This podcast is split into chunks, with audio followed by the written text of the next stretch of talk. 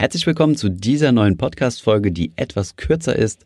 Es handelt sich hierbei um den zweiten Teil unseres Interviews mit Arne Scheel, einem ETF-Experten bei Luxor.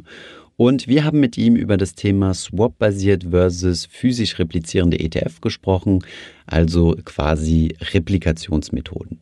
Außerdem haben wir auch das Thema angeschnitten der Fonddomizilierung, warum die Fonds häufig in Irland oder Luxemburg ansässig sind. Steigen wir direkt ein. Viel Spaß bei dieser Folge.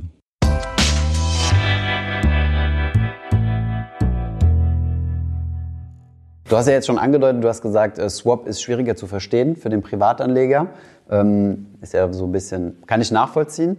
Ähm, wie sieht es denn mit dem Risiko aus? Weil die Leute trauen sich oder ja, häufig hat man ja so das ungute Gefühl, ah, verstehe ich nicht so, das ist bestimmt riskanter, das hat ja irgendwas mit Derivaten zu tun, weil da muss ich irgendwas tauschen und dann ist noch eine Investmentbank dabei. Das klingt für mich zu sehr nach Lehman Brothers. Ich will irgendwie einen Fonds haben, der das kauft, was ich wirklich kaufen will.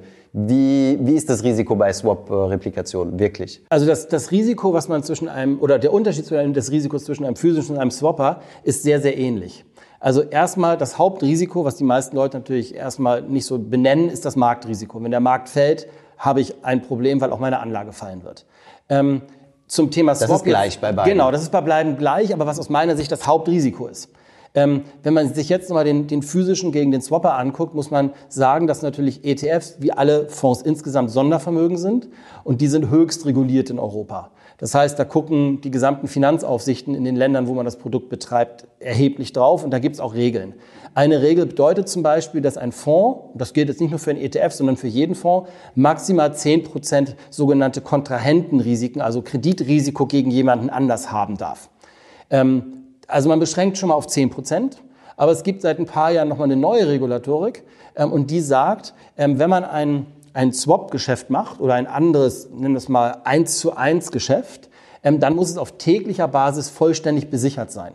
Das heißt also, nehmen wir mal an, du wärst meine Investmentbank. Ja, vielleicht spielen wir das mal durch, genau, finde ich gar nicht so genau. schlecht. Also, also zum Beispiel, ich bin, ich bin die Bank, okay, genau. jetzt. Ich bin die Bank, Bank, ich bin der Fonds. Du bist der Fonds, genau. das heißt, du sitzt in Deutschland, du hast zum Beispiel ein Portfolio, sagen wir mal, von DAX. Ja. Aktien hast du und du würdest aber jetzt gerne was Exotischeres abbilden, keine Ahnung. MSCI Emerging Markets. Okay, das heißt, ich als Investmentbank sag dir, ich gebe dir die Rendite genau. oder die Performance vom MSCI Emerging genau. Markets. Ich zahle dir dagegen die Performance des DAX 30, die ich bei mir im Fondsinventar drin habe. Genau, das heißt, ich habe hier meinen mein meine, ja, wie soll ich sagen, mein Stapel Papier, wenn man das einfach mal so ja. ausdrückt, von Emerging Markets. Das Schöne ist, du bist ziemlich frei, wie du das absicherst. Ach so, das heißt, ich kann sagen, ich kann einfach eine Wette eingehen und sagen, du könntest, wenn du richtig Mumm hast, in Klammern, keine Bank wird das tun, könntest du sagen, ich tu mal gar nichts. Mhm. Äh, würde ich dir auch nicht raten und wirst du auch nicht tun, weil deine Risikomanager in deinem Unternehmen würden dich dafür zerreißen. Ja. Ähm, aber du könntest mal in der Theorie. Aber du musst deine DAX-Papiere haben. Das heißt, du musst die DAX-Papiere bei dir auf dem Tisch liegen genau. haben.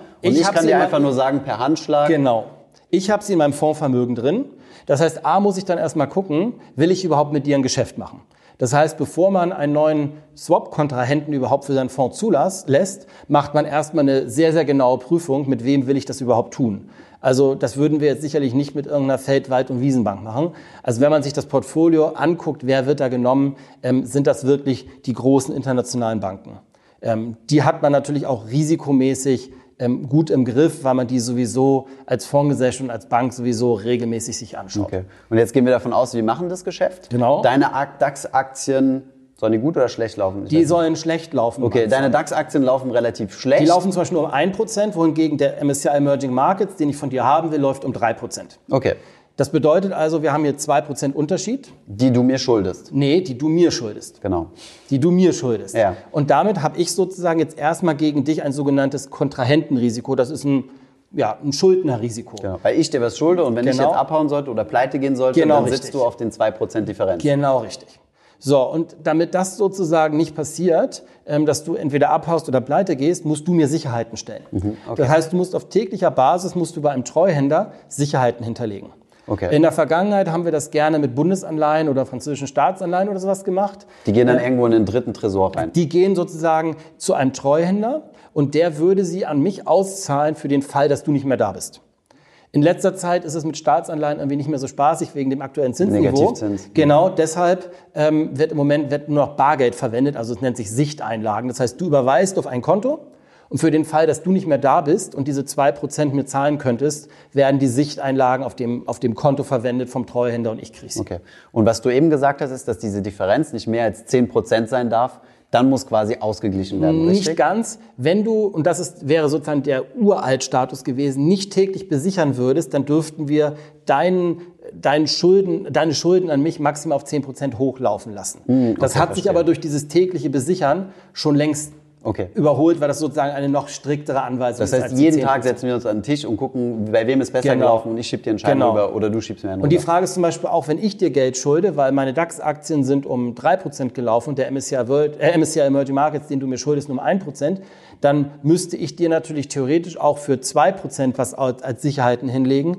Häufig wird das aber einfach sein gelassen, weil der Fonds ist Sondervermögen und damit komplett insolvenzfest. Damit hast du überhaupt kein Problem damit, dass ich insolvent gehen könnte, weil es kann nicht passieren. Und es ist ja auch kein Risiko für den Anleger, also für Nein, deinen genau, es Anleger. wäre dein Risiko. Es wäre dein Risiko. Okay. Okay, das heißt, ich denke, das Thema Swap versus ähm, Replizieren haben wir gut abgebildet.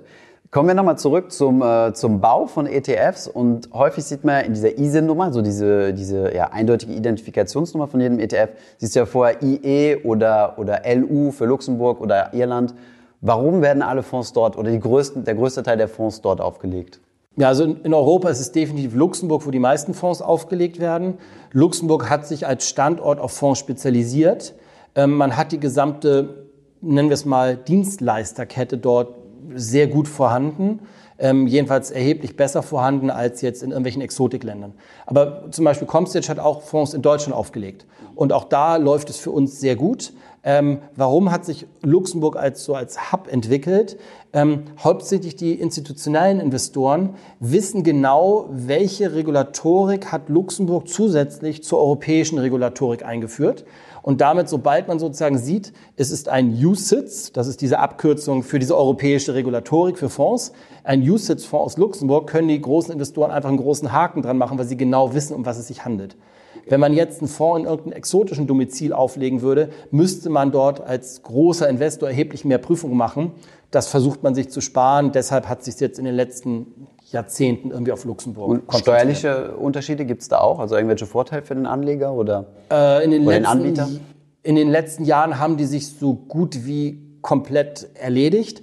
Die gab es mal. Ähm, Im Moment wüsste ich nicht, warum ich einen Fonds in Luxemburg auflegen sollte, statt in Deutschland. Okay. Und Also- Irland? Weil Irland hat eine Spezialsituation und zwar geht es da hauptsächlich um amerikanische Aktien, die der Fonds besitzt. Also das ist jetzt nochmal eine andere Ebene. Das hat weder was mit dem Fonds selbst zu tun, noch was mit dem Anleger oder der Fondsgesellschaft, sondern es ist, wie viel Prozent der Dividenden vereinnahmt der Fonds, die bei ihm einfließen. Okay. Und da hat Irland eine sehr spezielle Situation mit den USA ausgehandelt. Und insbesondere für USA-Aktien, die man physisch hält, jetzt nicht eben synthetisch indirekt repliziert, sondern physisch hält, hat Irland einen kleinen Vorteil. Hm, okay, weil die so ein Doppeltax-Abkommen Genau, das. Doppelbesteuerungsabkommen zwischen Irland und, den den, USA. USA. bringt Irland leichte Vorteile. Ob das für immer so sein wird, weiß man natürlich nicht, aber aktuell ist es die aktuelle Situation. Okay, würdest du dann sagen, das macht mehr Sinn, in, jetzt mal angenommen, ich habe zwei gleiche ETFs, der eine in Luxemburg und der andere in Irland, würde es dann Vorteil für den Anleger bringen? Oder? Es hängt von der Replikationsmethode ab. Also wenn du zum Beispiel einen indirekten synthetischen machst, ist es völlig egal, weil da laufen die Dividenden ja von den amerikanischen Aktien nicht direkt in den Fonds rein, sondern sie, der, der, die Investmentbank für den Swap bekommt sie und gibt sie dir über den Swap weiter. Wenn du einen physischen auflegst, dann laufen sie direkt in den Fonds rein. Da hat Irland Vorteile. Hm, okay, verstehe. Ich hoffe, diese Podcast-Folge hat dir gefallen. Wenn ja, dann zöger doch nicht in deinem Umfeld bei deinen Freunden und Bekannten von diesem Podcast zu sprechen. Und wenn du auf iTunes bist, dann lass uns doch gerne eine Bewertung da und einen Kommentar, denn das hilft uns, mehr Menschen zu erreichen und für das Thema finanzielle Bildung zu begeistern. Wie immer findest du in den Shownotes und in der Beschreibung zu dieser Podcast-Folge alle wichtigen Verlinkungen. Vielen Dank fürs Zuhören und hoffentlich bis zum nächsten Mal.